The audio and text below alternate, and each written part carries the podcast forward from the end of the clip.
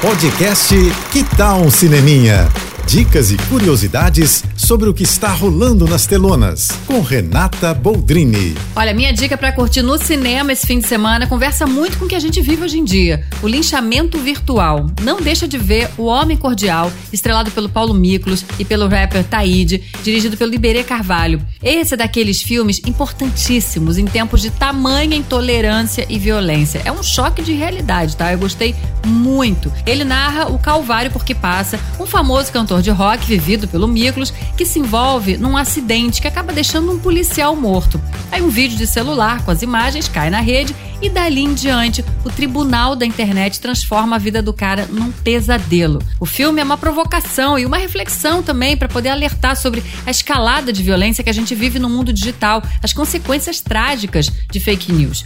Outro tema que permeia todo o filme é o racismo. O Homem Cordial traz uma narrativa que deixa a gente tenso ali o tempo inteiro na história. O filme deu pro Paulo Miklos o Kikito de melhor ator no Festival de Gramado em 2019. Não perca nos cinemas. É isso. Se quiser mais dicas ou falar comigo, me segue no Instagram, arroba Renata Boldrini.